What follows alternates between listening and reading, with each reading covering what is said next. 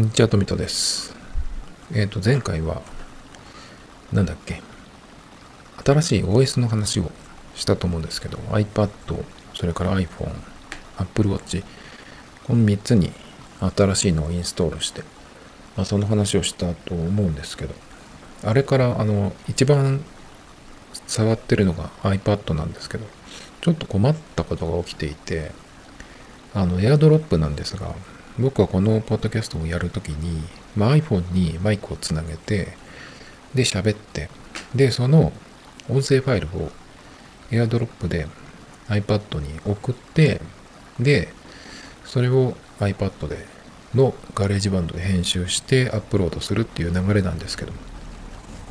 iOS17 になってからですねちょっと今までと違うことが起きてまして、それは何かっていうと、そのファイルを AirDrop で iPad に飛ばすと、え受け取った iPad は、そのファイルをどこに保存しますかっていうふうに、その、そのファイルを扱えるアプリのリストというか、それがずらっと出てくるんですね。まあ、ファイルに保存するとか、まあ、アプリ、ガレージバンドに、えー、ガレージバンドに送る？じゃないか。ファイルに保存するってなった時に、じゃあそのどこのフォルダに保存するかみたいなのをその都度選ぶところまでね、やるんですよね。アプリで開くっていうのもあるんですけど。まあとにかく、そのファイルを AirDrop で送ると、受け取った iPad がどこで、えどうしますか？どこにそのファイルを送りますか？っていうか、どこで受け取りますか？っていうのをね、選択肢を出してくるんですけど、それがなくなって、勝手にあの iCloud の iCloud フォルダ、ファイルアプリの iCloud のダウンロードフォルダっていうところに勝手に入っちゃうんですよね。もうこれが最悪で、で、同窓するとどうなるかっていうと、まあ iCloud のそのダウンロードフォルダに入ったっていうのはまあ見ればわかるんですけど、そうすると iCloud っに入るっていうことは勝手にそのファイルを iCloud に上げちゃうんですね。アップロードしちゃうんですよ。それは僕にとって全くいらないことなんで。それをやられると、えっ、ー、と、テザリングで使ってるので、iPad をね、その通信を使うわけですよ。で、通信を使うっていうことは、まあ、その、なんていうのかな。まあ、いわゆるパケットも使うし、えっ、ー、と、いらない通信をしてるので、で、音声ファイルだから、まあまあ、そんな何ギガとかじゃないかな。ちょっとわかんないけど、多分圧縮をしていない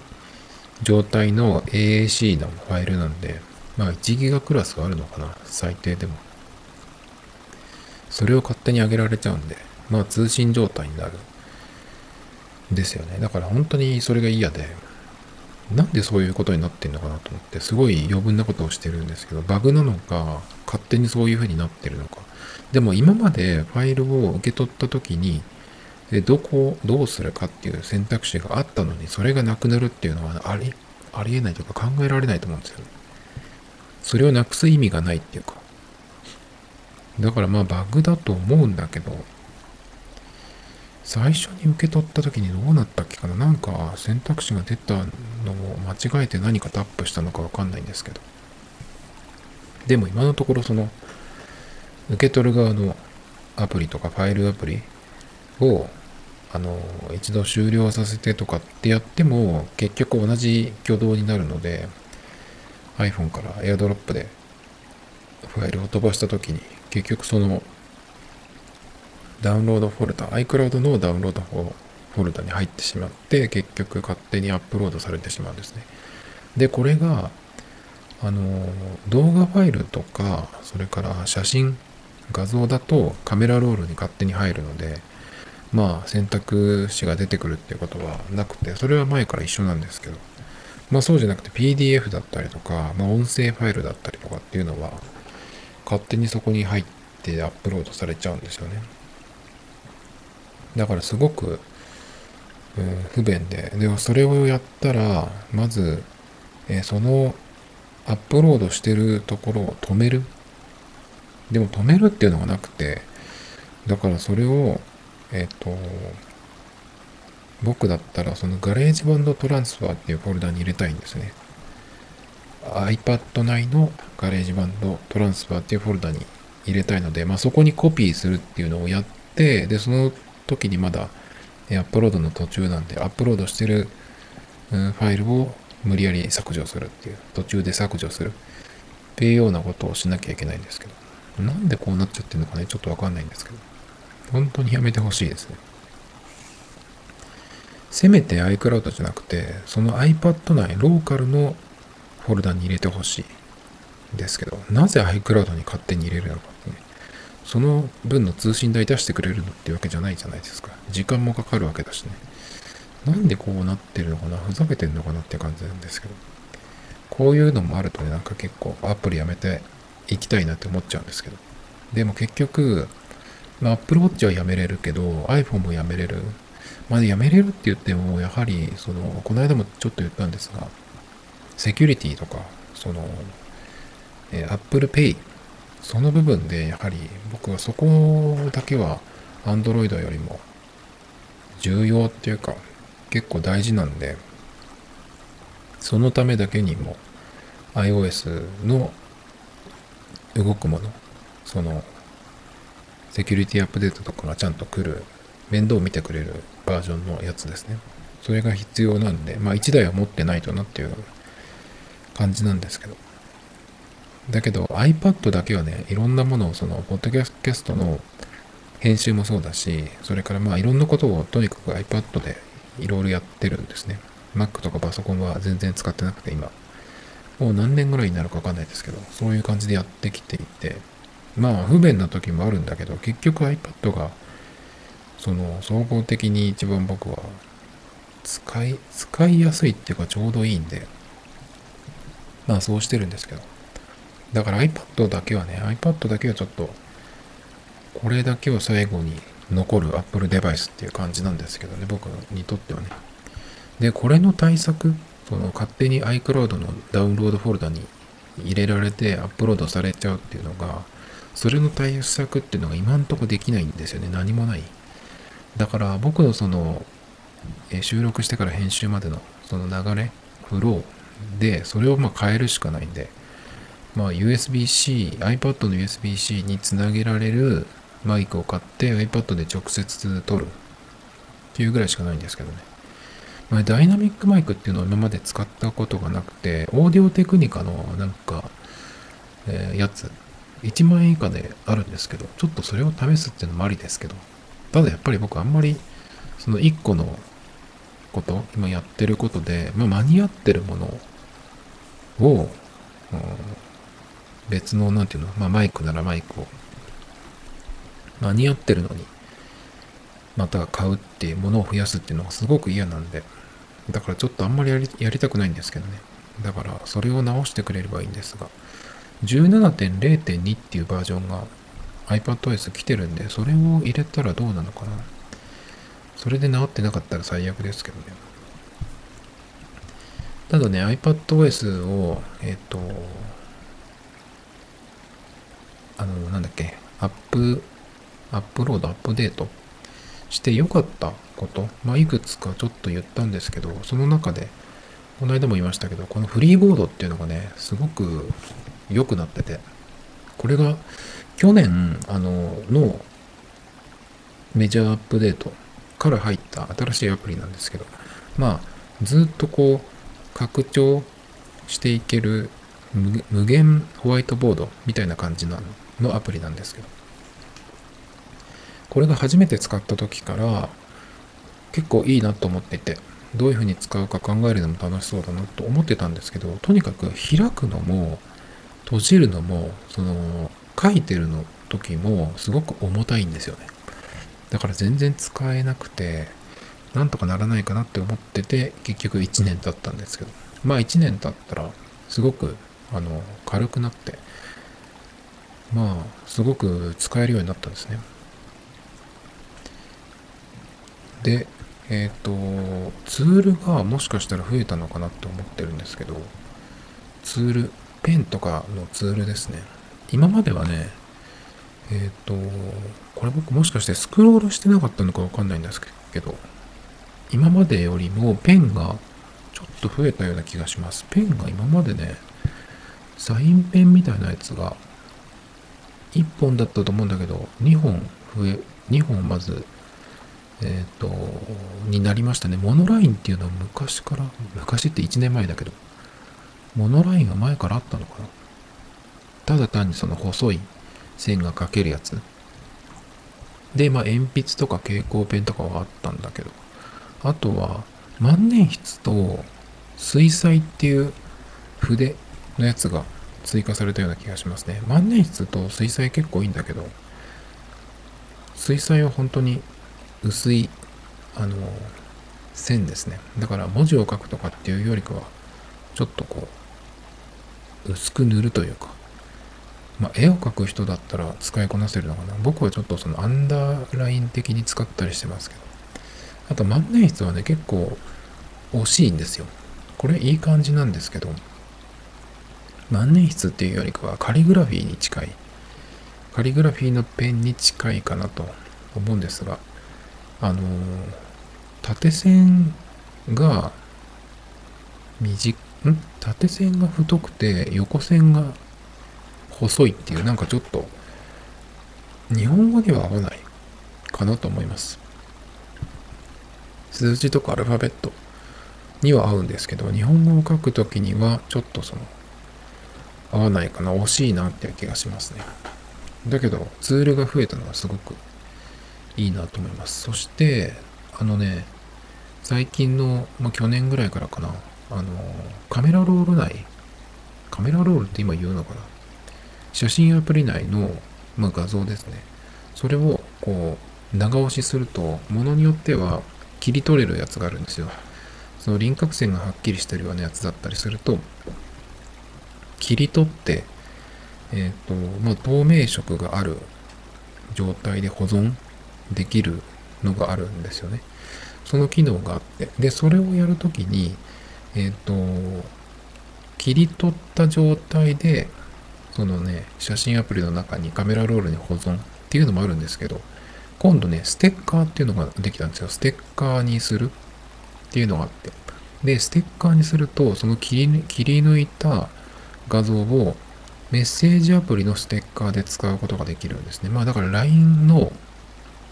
スタンプみたいな感じ。それをオリジナルで、まあ、作れるんですね。LINE の場合は透明色がないので、その切り抜いたものを使うっていうのはできないんですよ。まあ LINE はそのスタンプを売ってるからね、それをオリジナルで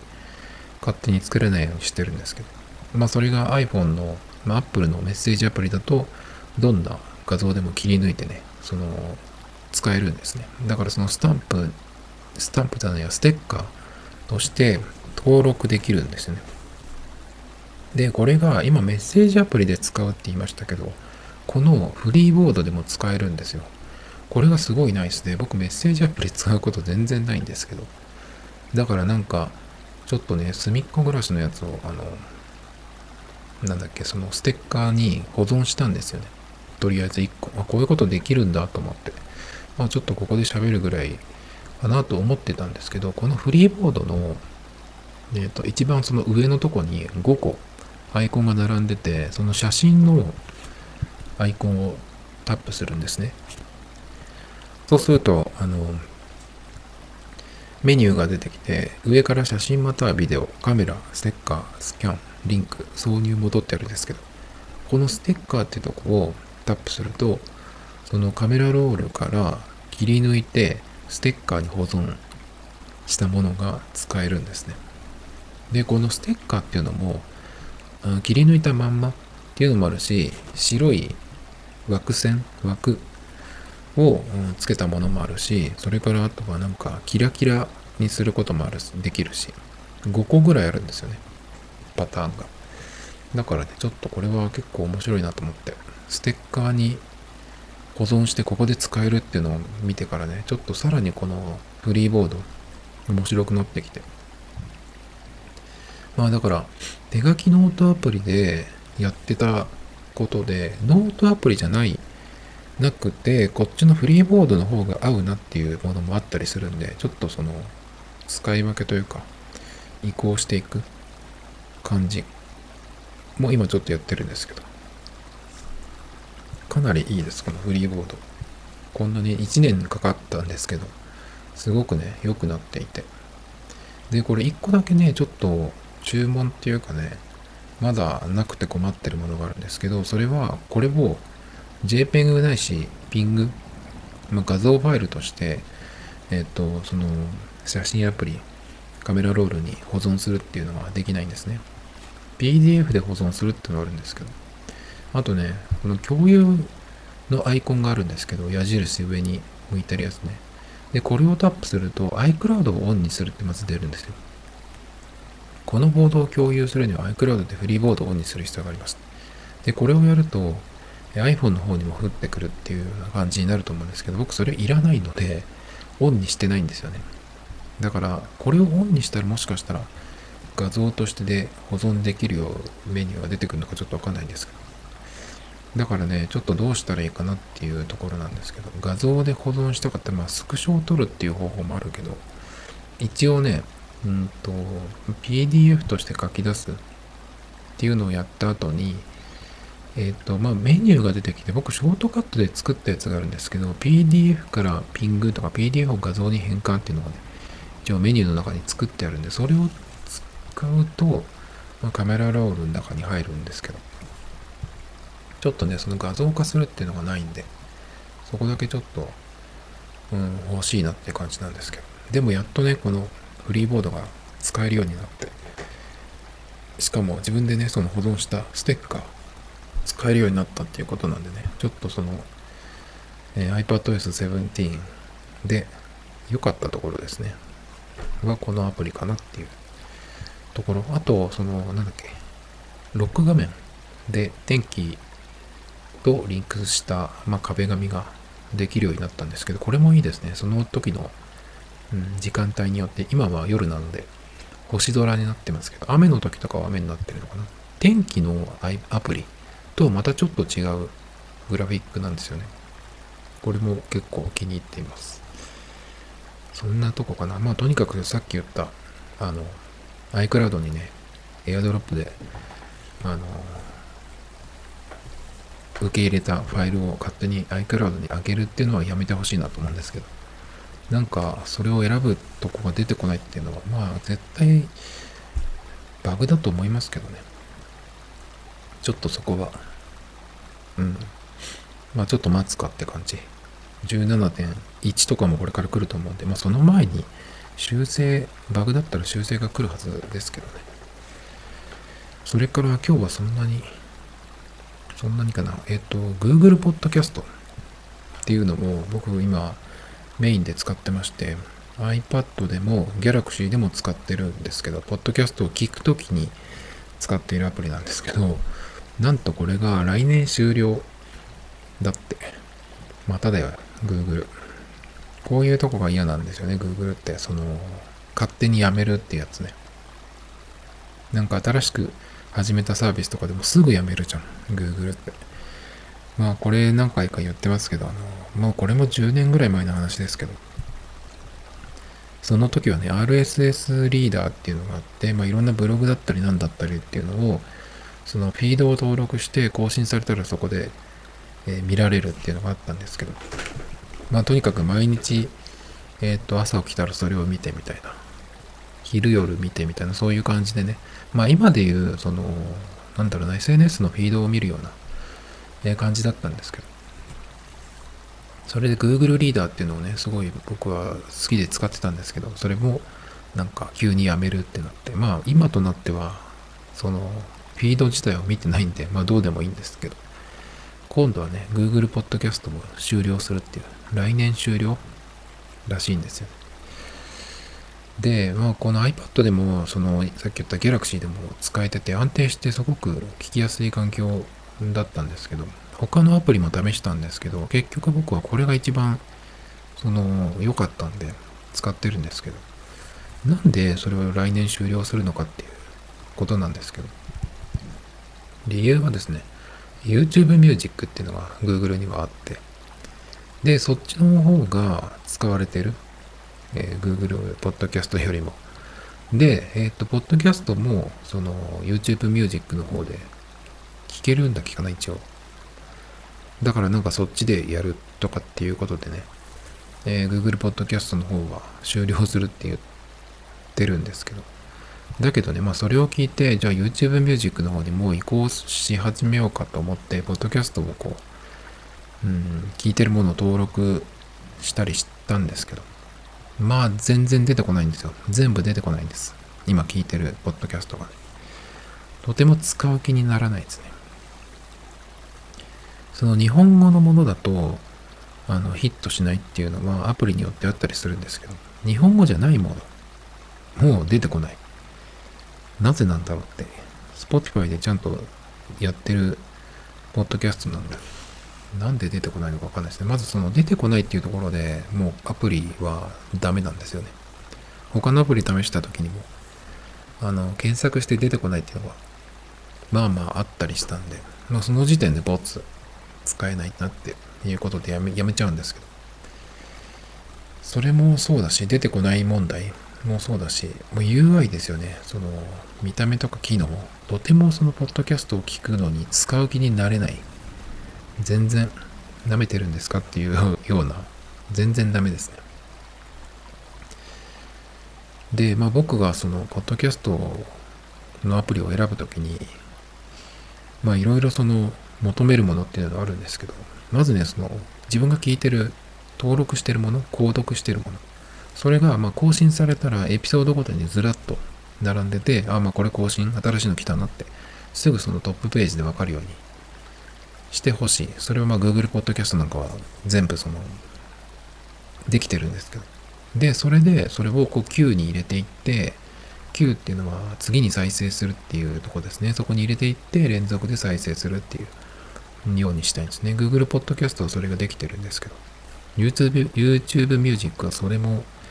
できないですね。まあだからすぐ消しました。そんな YouTube Music なんても音楽聴く場所としても僕は全然ダメだと思っているので、うん、ダメですね。あの、すぐ消しました。なので、なんでこれで Google Podcast より YouTube Music の方が使われてるとかって言ってんのかなちょっとよくわかんないんですけど、Google は。で、音楽再生でも良くないのにね。寝言ですかってちょっと思っちゃうんですけど。で、まあ今、ポッドキャストがなんか黄金時代とかっていうふうになんかほざいてるんですよね。そういうんだったら Google Podcast やめないだろうと思うんですけど、ちょっとやはり Google ってどっか信用できないなって思っちゃいますね。こういうのがその積み重なってくるから、その、やはり最後の最後は、携帯もね、どれか1台って言ったら、まあ完璧じゃないけど、僕にとってはね、やはり iPhone だよなってなっちゃうんですよね。iPhone も好きじゃないんだけど。クレジットカード登録したりなんだりっていうのもやっぱり使えるカードの種類がやはり Android より Apple の方が多いし、いやあとはセキュリティもね、すごくしっかりしていて、うちはこういう風にしてますよっていうのをしっかり言ってるんですよね。そういうところがやっぱり、うん、積み重なっていって信用になってるんですけど。ちょっとね、よくわかんないんですね。Google はね、今 Pixel 8 Pro の発表が来週に控えてて、ちょっと今僕はカメ、あの、写真を撮るためのカメラが欲しいなと思っていて。だけどちょっとこれ一気に嫌になってきちゃいましたね。こういうのを見ると。買った後になんかすぐやめそうじゃん。今の噂だと7年だかセキュリティアップデートしますみたいな噂出てるんですけど、きっと嘘ですよ。途中でやめますよ。できません的な。できませんっていうかやめちゃうからね、Google ってすぐに。それが意味わかんないんでね。だから Apple に勝てないんだろうなって思っちゃうんだけど。Apple よりもう、Apple じゃないや。Apple、ん？何を言おうとしたんだっけ？ああ、Pixel と iPhone よりもまず iPhone と Galaxy だからね、僕的には。Galaxy の方が、なんだったら iPhone よりちょっと、なんだったらじゃないね、かなり気に入ってるから。そこからかなり下に行って、Pixel っていう感じなんで、何でしたっけ？そう、だからね、きっとセキュリティアップデートみたいなのも、まあ、Google が7年やるとは言ってないんだけど、前に比べたら、その、長くなりましたけどね。だけど、そんな5年もやるかどうかわかんないですよね。途中でやめる気がしますけど。あと、さっき、ポッドキャストの、あの、アプリの UI で求めるものって言ったんですけど、そのエピソードが更新されたらずらっと新しいものが出てくる。で、Q に入れられるって言ったんですけど、他にはですね、10秒とか30秒の戻り進み、今何て言ったんだろうっていう時に、ちょっとこう、10秒とか30秒とか戻る。あと進めるとかね。それがあったりとか、再生スピードの変更ですね。えっ、ー、と、普通に喋ってるスピードが1.0だとすると、僕は1点、今7とかで聞いてるんですね。1.5は最低でも欲しい。2倍だとちょっと早いかなと思うんで、まあ、1.5ができればいいんだけど、今使ってるその Google Podcast はあの細かく刻めるんですね。1.5、6、1.1からとか0.1ずつ刻んでいけるんですけど、1.5より1.7ぐらいにしたところ、まあ割と早口っぽくなるけど、それでも全然日本語だったらね、聞けるので、今に1.7にしてますけど、それができること。それからスキップして次の番組に飛ばすとかね。あと、小ノートって言って、まあ、番組によっては、今回その喋ったものの、えー、リンクっていうのをね、あるある場合は入れておいてくれるっていうのがあるんですけど、それが見られる。僕も結構これは作ってますけど。それから、えー、とさっきも言ったんですけど、検索してちゃんとヒットするってことね。日本語だろうが何だろうが。それがちゃんとヒットするっていうのが重要。日本語でも何でもその文字列入れて検索してヒットするって当たり前だと思うんだけど、それが出ないっていうのがね、結構あったりするんですけど。日本語じゃなくてもヒットしないってね、なんでだろう、どこを見てるのかなっていう感じなんですけど。じゃあ、Google Podcast がなくなったわと。まあ、まだあるんですけど、そのすぐなくなっちゃうわけじゃないんで、来年って言ってるのでね。じゃあ何で聞くかってことなんですけど、Spotify も今まあ、ポッドキャストをやっていて、Spotify のアプリの中で音楽以外にも、ポッドキャストを自分でその登録して再生っていうのができるんですけど、僕はほとんど使ったことがないんですね。その Google Podcast が使いやすいので、そっちを使ってるんですけど。で、久しぶりにね、その、じゃあ Spotify を使おうかなとかちょっと思ったんですけど、相変わらず使いづらくて、これが。まず見たくない、知りたくない番組ばっかりトップにおすすめに出してきて、自分の登録してる番組なんて出てこないんですよ。ま、出てこないって言ったらあれだけど、埋もれてる、その中に。そういうのがなんかね、すごく嫌ですね。その、インスタのフィードみたいに見たくない、自分が登録してるわけじゃないものを見させられるっていうのはね、すごく嫌ですね。汚いです。画面が。UI が汚い。Spotify のトップもそういう風になっちゃってますよね。だからね、ちょっと iPad の Spotify のアカウントを削除してやったんですけど、まあだから、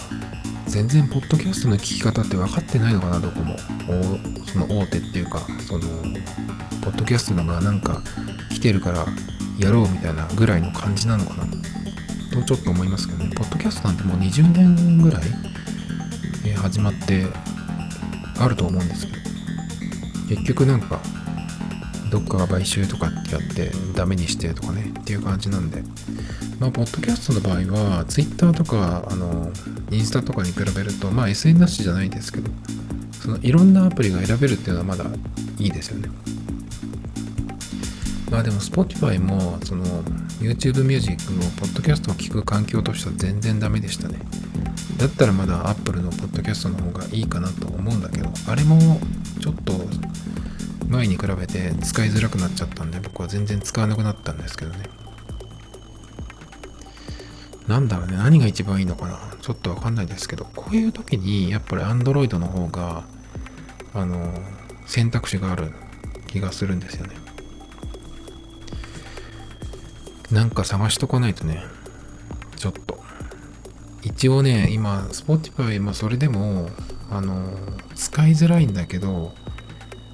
うん、ポッドキャストっていうところに行って、さらに、通知のなんかマークのところをタップするとようやく自分の登録してるポッドキャストのあの新しいエピソードがずらっと並んでるところを見られるんですね。だけど急にポンポン入れていくっていうのはできないかな。メニューを1個開いて次に再生するっていうのを入れてようやくじゃないかな。だから全然ですね。なんか Spotify ももうポッドキャストやるんだったらその聞くところをちゃんとやらないと全然ダメだと思うんだけどね。なんかそのその程度なのにプラットフォームをやってるのかって思っちゃいますね。ポッドキャストの時代とかなんか最近はポッドキャストが盛り上がってるとかってたまになんか聞いたりしますけど嘘じゃないと思ってますね。こんなんだったら全然だって聞けないじゃんスラスラ。と思っているので何なんですかねちょっとわからないですけどポッドキャスト本当に、うん、盛り上がってるんですか時代が来てるんですかってちょっと疑っています Tomito Times Podcast. This program was broadcasted from Spotify.